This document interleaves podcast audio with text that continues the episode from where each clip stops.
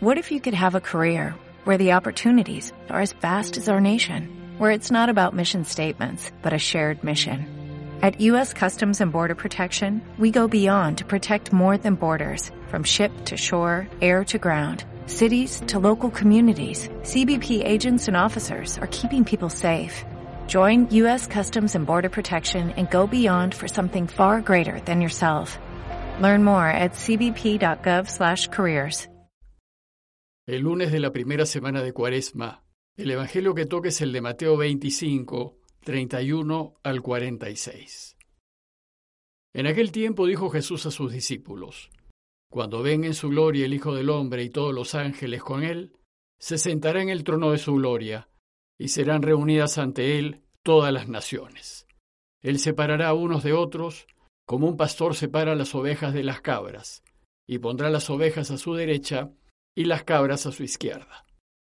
Entonces dirá el rey a los de su derecha, Vengan ustedes benditos de mi Padre, hereden el reino preparado para ustedes desde la creación del mundo. Porque tuve hambre y me dieron de comer, tuve sed y me dieron de beber, fui forastero y me hospedaron, estuve desnudo y me vistieron, enfermo y me visitaron, en la cárcel y vinieron a verme. Entonces los justos le contestarán, Señor, ¿y cuándo te vimos con hambre y te alimentamos, o con sed y te dimos de beber? ¿Cuándo te vimos forastero y te hospedamos, o desnudo y te vestimos?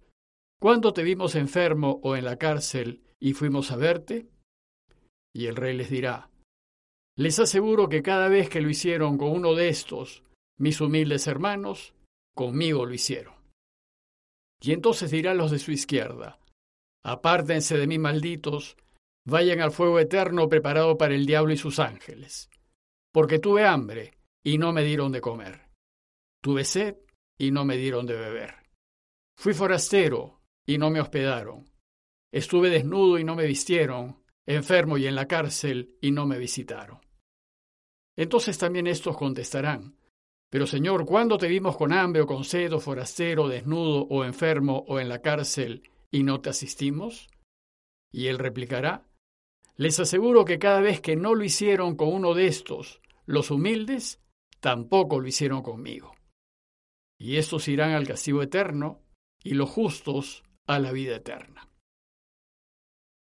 En Mateo, en los relatos anteriores al pasaje de hoy, Jesús ha venido enseñándonos que el Hijo del Hombre volverá, al final de los tiempos, a cerrar la historia. Y el evangelista nos ha invitado a meditar en el regreso del Señor. Pero, como no sabemos cuándo vendrá, los textos evangélicos han insistido en que debemos estar siempre preparados y permanentemente atentos, porque volverá cuando menos pensemos.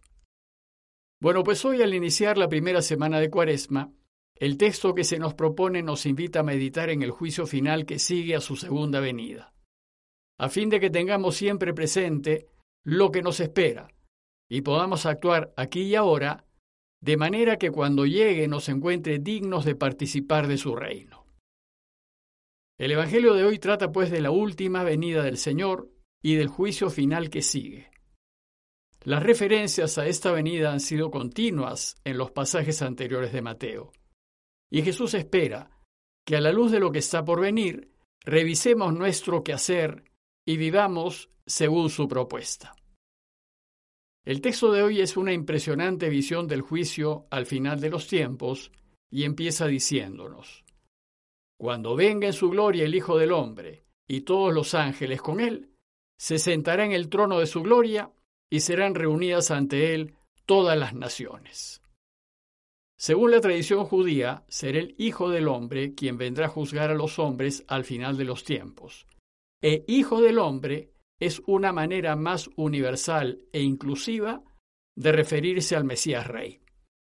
En el trasfondo de esta escena está el texto del profeta Daniel 7, 13 al 14, que dice, He aquí que en las nubes del cielo venía como un hijo de hombre, y a él se le dio imperio, honor y reino, y todos los pueblos, naciones y lenguas le sirvieron. Su imperio es un imperio eterno que nunca pasará, y su reino no será destruido jamás. Los judíos pues esperaban que llegase el Hijo del Hombre sobre las nubes del cielo en un espectáculo cósmico extraordinario que tendrá como testigo al universo entero. Usualmente el Hijo del Hombre es descrito como rey, sentado en el trono de su gloria, en donde ha sido puesto por el Padre para llevar a cabo el juicio de las naciones en su nombre. Y si bien aquí la resurrección de los muertos no se menciona, se supone que tendrá lugar inmediatamente antes del juicio, pues éste sucederá una vez que todos, buenos y malos, hayamos resucitado. Bueno, pues el centro del relato de hoy es el juicio universal y final, que tendrá lugar solo después de que la buena noticia haya sido proclamada a todas las naciones, pues el juicio será a todas las naciones, indicando así que será para todos los pueblos, tanto judíos como paganos, y para todos los tiempos. En ese juicio se transparentará completamente, y para el universo entero, la manera como hemos vivido nuestras vidas y la forma como hemos usado los talentos recibidos. Pero sobre todo, el pasaje nos revela el criterio principal que el rey usará en el juicio. Y este criterio es la compasión ante los más necesitados. Nuestro destino dependerá de cuál ha sido nuestra actitud hacia el prójimo en dificultad. Jesús, pues, no nos preguntará si hemos rezado o no, ni si fuimos a misa o no, pues los sacramentos y las oraciones, si bien son muy importantes para caminar su camino, solo son medios para ayudarnos a vivir según sus deseos. Más bien la pregunta que nos hará es, ¿Qué han hecho por los que sufren y pasan necesidades? Pues los verdaderos discípulos son aquellos que se ocupan de ayudar a los más pobres, ya que reconocen en ellos a Jesús. Según el texto, en el juicio, Jesús separará a unos de otros, así como un pastor separa las ovejas de las cabras.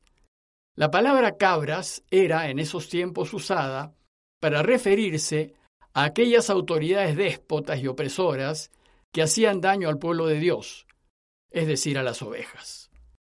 Y en el juicio final, Jesús aplicará a toda la humanidad el criterio de la compasión. Y los actos de compasión que menciona el texto son cuatro, pero son solo ejemplos de las variadas necesidades que sufren las personas y que debemos atender. Estos son dar de comer al hambriento y de beber al sediento, hospedar al forastero y al que no tiene casa, vestir al desnudo y visitar al enfermo y al encarcelado. Y todos nosotros seremos juzgados según nuestras obras de misericordia, no según algunas acciones excepcionales de caridad que hayamos hecho, sino según nuestra permanente actitud de ayudar en las necesidades, aliviar de los problemas, facilitarle la vida del prójimo y hacer sentir bien al otro. Evidentemente, esto incluye el perdón pues son actos de bondad que dan testimonio que Dios ya está reinando.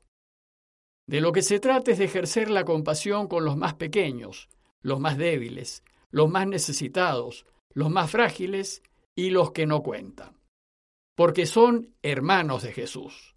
O como dice él, cada vez que lo hicieron con uno de estos mis humildes hermanos, conmigo lo hicieron.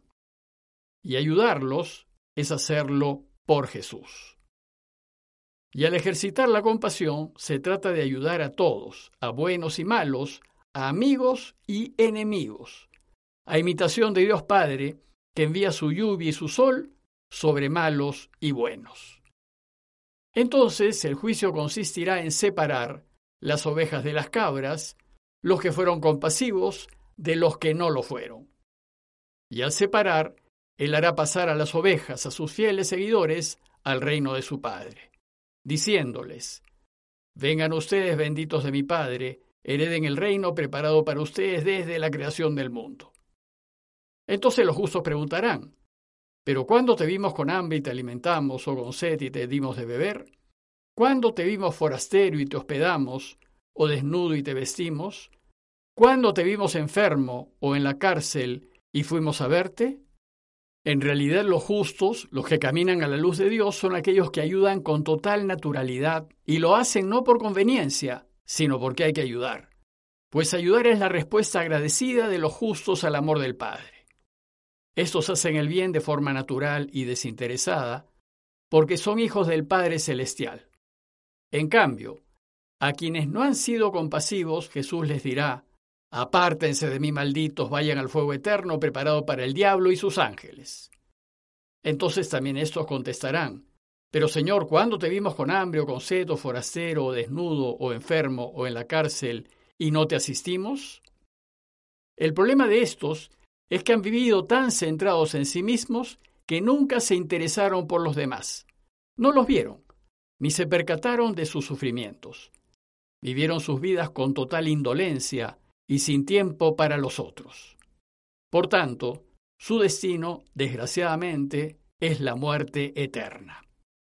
Este destino es solamente el resultado de lo que uno ha ido eligiendo a lo largo de su vida, pues Dios, por su propia voluntad, no envía a nadie a la desgracia eterna. Él no desea que sus hijos terminen así. Sin embargo, por la libertad que todos tenemos, podemos elegir vivir para siempre sin Dios, alejados de Él, y Dios respetará nuestra decisión. Sucede que en las decisiones que vamos tomando a lo largo de la vida, lo que estamos haciendo es decidir nuestro destino, y lo que hará el juicio final es revelar para todos el destino que cada quien ha decidido para sí. El texto termina diciendo, estos irán al castigo eterno y los justos a la vida eterna. Lo peor que le puede pasar a uno es morir para siempre, es decir, vivir para siempre, pero sin Dios, y evidentemente sin nadie más, en la total y absoluta soledad. Y será así porque así lo han libremente decidido. En sus decisiones han sido tan egoístas que al final se quedarán solamente consigo mismos, ya que no supieron ser servidores ni quisieron atender a los demás. Ojalá nadie elija un destino así. Por eso es tan importante que aprovechemos este tiempo de cuaresma para reorientar nuestras vidas y empezar a vivir haciendo de los otros el centro de nuestra preocupación. Pidámosle pues al Señor que nos haga compasivos, sensibles ante el sufrimiento y el dolor de los que nos rodean, y que nos dé la fuerza para hacer algo por ellos de manera que al final participemos de su reino de felicidad total. Compañía de Jesús, Jesuitas, Perú. O'Reilly Auto Parts puede ayudarte a encontrar un taller mecánico cerca de ti. Para más información, llama a tu tienda O'Reilly Auto Parts o visita oreillyauto.com.